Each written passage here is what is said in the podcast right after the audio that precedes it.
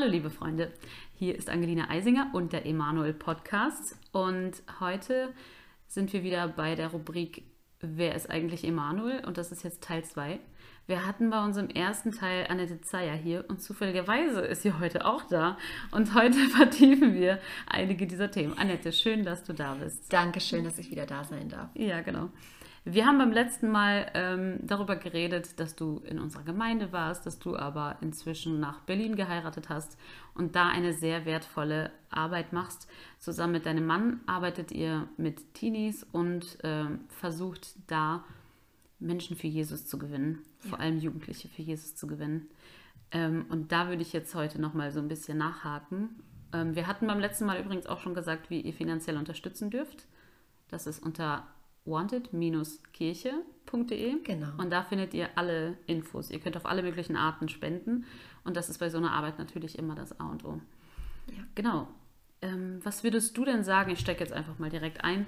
Was würdest du sagen, was aus deiner Sicht ähm, die größten Hürden sind, beziehungsweise die größten Herausforderungen, wenn es darum geht, Menschen von Jesus zu erzählen, die gar kein christliches Vorwissen haben? Ich kann natürlich nur aus meiner Sicht erzählen, was für mich eine Hürde ist, was für mich eine Herausforderung ist. Und ich würde mir jetzt nicht herausnehmen, generell zu sprechen, aber für mich ist es einfach eine Herausforderung, dass ich in einem christlichen Kontext groß geworden bin und ich immer unter Christen gewesen bin. Bei mir waren es ausschließlich christliche Freunde, mit denen ich unterwegs gewesen bin. Und ähm, die Teenager, mit denen ich in der Gemeinde gearbeitet habe, waren auch aus christlichen Elternhäusern. Und es war irgendwie immer alles so, ich war nur von Christen umgeben. Und jetzt komme ich in ein Umfeld, wo die Menschen eine ganz andere Prägung haben, wo sie einfach ganz anders sind, deren Denken ist einfach ganz anders. Und für mich ist es sehr herausfordernd, äh, die richtige Sprache zu finden, um sie zu erreichen wenn man mit Christen irgendwie zusammen ist, dann ist es ganz oft so, dass man sich angewöhnt hat, so eine bestimmte Sprache zu verwenden. Man be verwendet Begriffe wie zum Beispiel Buße oder wie Sünde oder Erlösung oder Errettung. Und wenn man aber mit Leuten zusammen ist, die das nicht kennen, die, denen das gar nicht sagt, also zum Beispiel das Thema Buße, könnte man jetzt auch mit einem Bußkatalog in Verbindung bringen, wenn Stimmt, du Verkehrs, ja. Äh, ja, Verkehrssünder bist, wo dann wieder das Wort Sünder fällt. Und, äh, oder man sagt, oh, ich habe ich hab wieder zu viel gegessen, ich habe voll gesündigt. Also man bringt das irgendwie in dem Zusammenhang miteinander. Aber wenn man das im, in, mit der Bibel in Verbindung setzt, dann hat das ganz andere Bedeutungen. Und ich muss mich immer wieder daran erinnern, dass ich hier mit Menschen zu tun habe, die dieses Vorwissen, was damit gemeint ist, gar nicht kennen, sondern ich muss wirklich auf die Grundlagen zurückgehen und sagen, was bedeutet eigentlich Sünde, was bedeutet eigentlich Buße, was bedeutet eigentlich Erlösung. Und dann muss man das nochmal ganz neu erklären und einfach sagen, hey, Sünde ist eine Zielverfehlung. Du hast ein Ziel und du erreichst es nicht. Sünde bedeutet deshalb auch, dass du von Gott getrennt bist. Du hast keine Gemeinschaft mit Gott und Du musst Buße machen. Was bedeutet Buße? Du musst dein ganzes Leben ändern. Du musst dich an Jesus wenden, ihn um Vergebung bitten und dann musst du anders weitermachen als vorher. Das sind so und das Ganze nennt man dann Errettung und Erlösung. Mhm. Und das ist echt so etwas, was, was so elementar ist. Aber, und das weiß man eigentlich auch, aber es ist immer wieder eine Herausforderung, dass man eine Sprache ändert, dass man eine einfache Sprache spricht. Ähm, genau. Und das ist für mich die größte Hürde und die größte Herausforderung. Ja, weil man da so drin ist in seinem Christensprechen. Ne? Ja, das ist richtig. Genau. genau. Hat es aber auch irgendwelche Vorteile oder Bestimmtheitsvorteile, aber welche Vorteile siehst du konkret, dass du mit Jugendlichen zusammenarbeitest, die gar nicht vorbehaftet sind oder die, die gar keine Ahnung vorher haben? Ein positiver Aspekt ist auf jeden Fall, dass sie keine Vorprägung haben. Genau das ist nämlich auch der Vorteil. Denn wenn wir ehrlich sind, bringen wir alle, die christlich aufgewachsen sind oder die in einer Gemeinde sind, irgendwie eine Prägung mit. Wir wurden in eine Richtung geprägt. Also wenn die Gemeinde sehr charismatisch ist, dann sind wir in charismatische Richtung geprägt. Ist sie sehr konservativ, dann sind wir sehr konservativ, äh, konservativ geprägt. Genau das bringen wir alle mit durch unsere Elternhäuser, durch die Gemeinden, durch die wir gewandert sind. Und dort ist es wirklich so, die sind wie so ein ungeschriebenes Blatt. Die kennen einfach nichts. wie es in anderen Gemeinden ist. Die sehen es nicht, die wissen nicht, ist es richtig oder falsch. Wir können also ganz neu mit ihnen Geschichte schreiben. Und es ist nicht so, dass wir jetzt sagen, wir wollen die jetzt in eine Richtung prägen, wir wollen ihnen jetzt unseres aufdrücken, sondern wir wollen wirklich Gott wirken lassen und sie immer wieder mit hineinnehmen und sagen, hey, ähm, hier möchte Gott an dir arbeiten und natürlich geben wir verschiedene Regeln vor, was erlaubt ist und was nicht erlaubt ist. Aber das sind auch so menschliche Regeln, die auch total in Ordnung sind. Verschiedene Werte, die wir leben, die geben wir ihnen mit. An denen können die sich daran entlanghangeln. Aber wir sagen jetzt nicht, wir sind jetzt eine Gemeinde, die so ausgerichtet ist oder die so ausgerichtet ist. Das haben wir nicht. Und das ist gut, dass sie diese Vorprägung nicht haben, weil wir nämlich ganz neu an ihnen arbeiten dürfen und wirklich Gottes Liebe an ihnen arbeiten lassen können. Und ähm, ja, wir es einfach ihm überlassen, wie sie geprägt werden. Genau. Ich glaube, da herrschen auch für so eine Gemeinde einfach ganz andere Regeln. Man kann einfach nicht das gleiche, ähm, weiß nicht, den gleichen Maßstab anlegen wie in so einer ähm, Teenie-Gruppe voller kleiner Christenkinder. ja. ja. Wir hatten ja in dem letzten Podcast äh, mit dir über, darüber gesprochen, dass dir die Arbeit mit der Bibel auch sehr viel bedeutet. Und ich kann mir auch vorstellen, dass ähm, ihr euren Teenies dann auch ans Herz legt, dass sie auch selber in die Bibel gucken, dass sie selber zu mündigen Christen werden, indem sie selber in Gottes Wort schauen und damit arbeiten. Ähm, für einen Jugendlichen, der die Bibel noch nie gelesen hat und der vielleicht auch in der Schule jetzt nicht automatisch Religionsunterricht hatte, was empfiehlst du denen denn so als erstes zu lesen, um da, um da reinzukommen? Ich empfehle eigentlich jedem oder ich würde jedem empfehlen, mit dem Johannesevangelium anzufangen.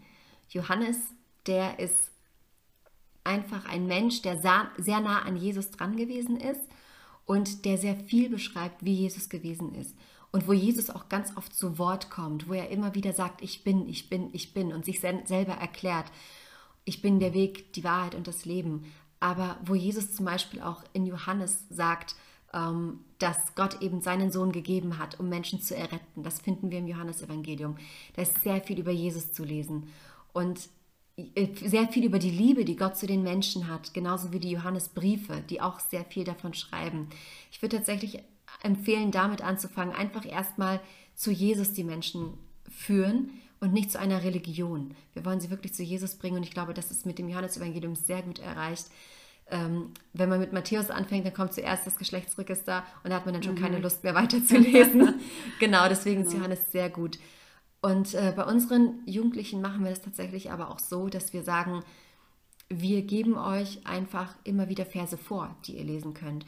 Und dann ist das wie so ein, eine tägliche Bibellese. Dann schickt mein Mann einfach immer wieder so äh, eine WhatsApp an ganz viele Jugendliche raus und die ähm, können dann diese Bibelstellen lesen, die da geschrieben stehen und dann haben die wenigstens auch schon mal was aus der Bibel gelesen. Wenn die keine eigene Bibel haben oder manche haben auch die App nicht. Manche dürfen tatsächlich auch keine Bibel besitzen, weil das von den Eltern ähm, ja nicht gerne gesehen wird, dass sie eine Bibel haben. Genau, und deswegen ist das immer sehr gut, wenn man dann wenigstens per WhatsApp ein paar Worte von Jesus bekommt. Ja, ist das dann so, dass ähm, also die Jugendlichen, die keine, keine Bibel oder eine App oder so besitzen dürfen, ist das dann so, dass die eine andere Religion als Hintergrund haben und sich das sozusagen beißt? Oder sind das äh, tief atheistische Familien, die davon nichts wissen wollen? Das sind tief atheistische Familien. Wir haben tatsächlich mhm. sehr viel mit solchen Hintergründen zu tun. Andere Religionen spielen bei uns in unserem Umfeld jetzt nicht ganz so eine große Rolle bei den Teenagern, die da sind sondern das ist so ein atheistisches Gebiet, dass manche Eltern einfach sagen, es gibt keinen Gott und es, ich möchte auch nichts von ihm hören. Und ähm, ja, deswegen sagen die auch, ihr könnt gerne mein Kind durchfüttern, ihr könnt gerne mit mhm. meinem Kind Zeit verbringen, aber eine Bibel kommt uns nicht ins Haus. Ja, ja. finde ich interessant, dass jemand, der an die Nicht-Existenz eines Gottes glaubt, trotzdem so allergisch auf ihn reagiert. Das ja. finde ich spannend. Ja, ist tatsächlich so. Ich finde, das widerspricht sich auch irgendwo, aber das kannst du diesen Menschen nicht weismachen. Also ja. die verstehen es dann nicht ganz. Ja, klar. Ich kann mir auch vorstellen, dass äh, wenn ein, ein Teenie, ein Jugendlicher aus äh, einem so atheistischen Elternhaus sich bekehrt, beziehungsweise für unsere Zuhörer, die vielleicht auch da ein bisschen unbeschriebener sind oder so, jemand, der halt Jesus kennenlernt und zur Umkehr einfach kommt und jetzt ein anderes ja. Leben einschlagen will ist das immer so eine komplette 180-Grad-Wendung oder nicht. Ich glaube, dass da natürlich ganz andere Schwierigkeiten sind, dass Ja. man ganz anders nochmal wieder reinfallen kann. Wie ist da vielleicht auch der Unterschied zwischen jemandem, der eigentlich christlich aufgewachsen ist, aber jetzt sagt, okay, jetzt möchte ich das selber nochmal festmachen und ähm, bin da ja jetzt nicht automatisch selbst ein gläubiger Christ, nur weil ich in einer gläubigen Familie aufgewachsen bin. So, wo sind da die Unterschiede nach deiner Einschätzung?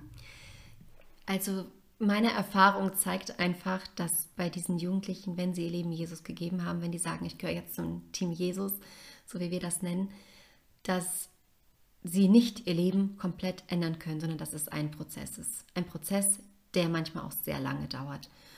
Und du kannst einem Jugendlichen nicht sagen, ändere von heute auf morgen dein Leben, weil er muss einfach auch begreifen, wo sind eigentlich so die Schwachstellen in meinem Leben, was muss ich rausschmeißen aus meinem Leben. Und ähm, wir sagen niemanden, schmeiß das raus, schmeiß das raus, schmeiß das raus.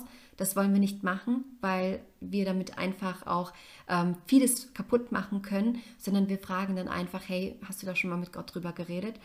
Findet, meinst du, der findet das in Ordnung? Und dann sollen die selber bei Gott erfragen. Und so kommen manche Sachen dann immer wieder zum Vorschein, wo die Jugendlichen dann kommen und sagen, hey, ich habe nochmal drüber gebetet und ich glaube, das sollte ich nicht mehr machen. Und ähm, das ist also ein Prozess. Es dauert alles. Und deswegen gibt es kein Schwarz-Weiß-Denken, dass man dann eben sagt, ich habe mein Leben Jesus gegeben und jetzt von heute auf morgen alles anders. Und wir dürfen auch nicht vergessen, dass die immer noch in ihrem alten Umfeld sind. Die sind immer noch in der gleichen Familie, die vorher Schwierigkeiten gemacht hat. Die sind immer noch mit Menschen zusammen, die ihnen vielleicht auch nicht gut tun. Und da wirklich zu sagen, sei jetzt nicht mehr bei dieser Familie, kannst du auch nicht machen. Ähm, hör damit auf, kannst du auch nicht immer machen. Also wie gesagt, das ist kein Schwarz- und Weiß-Denken, sondern wir müssen da wirklich gucken, wie können wir da diplomatisch vorgehen, wie können wir ihnen einfach so ein bisschen auch die Wahrheit aufzeigen und auch die Wichtigkeit einer Veränderung. Aber wir sehen auf jeden Fall, dass es Früchte trägt und dann sagen wir auch einfach, hey, deine Familienverhältnisse, die werden sich nicht von heute auf morgen ändern. Wenn du Streit in der Familie hast, dann wird sich das nicht von heute auf morgen ändern, aber versuch einfach Jesus damit hineinzunehmen. Und Jesus ändert die Situation, indem er dir vielleicht einfach erstmal Frieden gibt, indem er dir Ruhe gibt, indem du ein Sicherheitsgefühl bekommst. Und das macht bei den Jugendlichen schon ganz viel aus.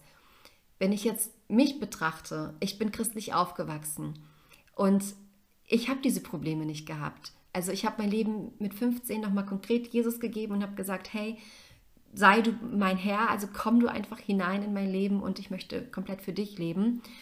Ähm, ich hatte aber keine so krasse Umkehr, weil ich vorher kein krasses Leben habe, hatte.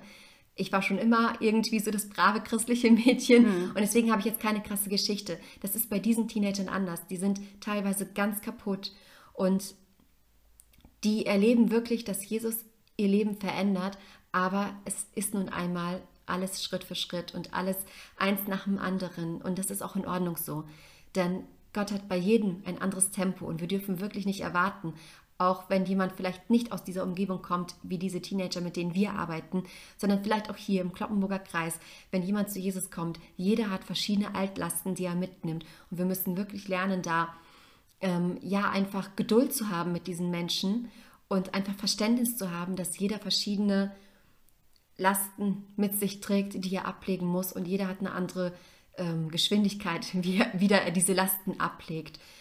Genau, das ist so ein bisschen das, was mir auf dem Herzen liegt, auch weiterzugeben. Hey, wir sollten die Menschen nicht hetzen, sondern ihnen die Zeit geben, die sie brauchen, um wirklich komplett alles abzulegen bei Jesus und komplett frei zu werden von verschiedenen Lasten, die sie tragen. Ich finde es das schön, dass du das gerade gesagt hast, dass ähm, Gott auch mit jedem so sein äh, Tempo hat.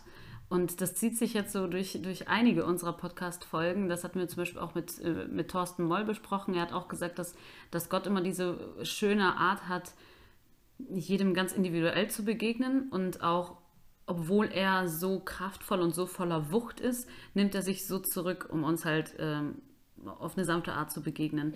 Oder wie zum Beispiel auch ähm, Jessie in der, ersten, in der ersten Folge erzählt hat, wie sie mit Gott so ganz persönlich diesen Prozess durchgegangen ist und er sie da einfach so an die Hand genommen hat, so durchgeführt hat.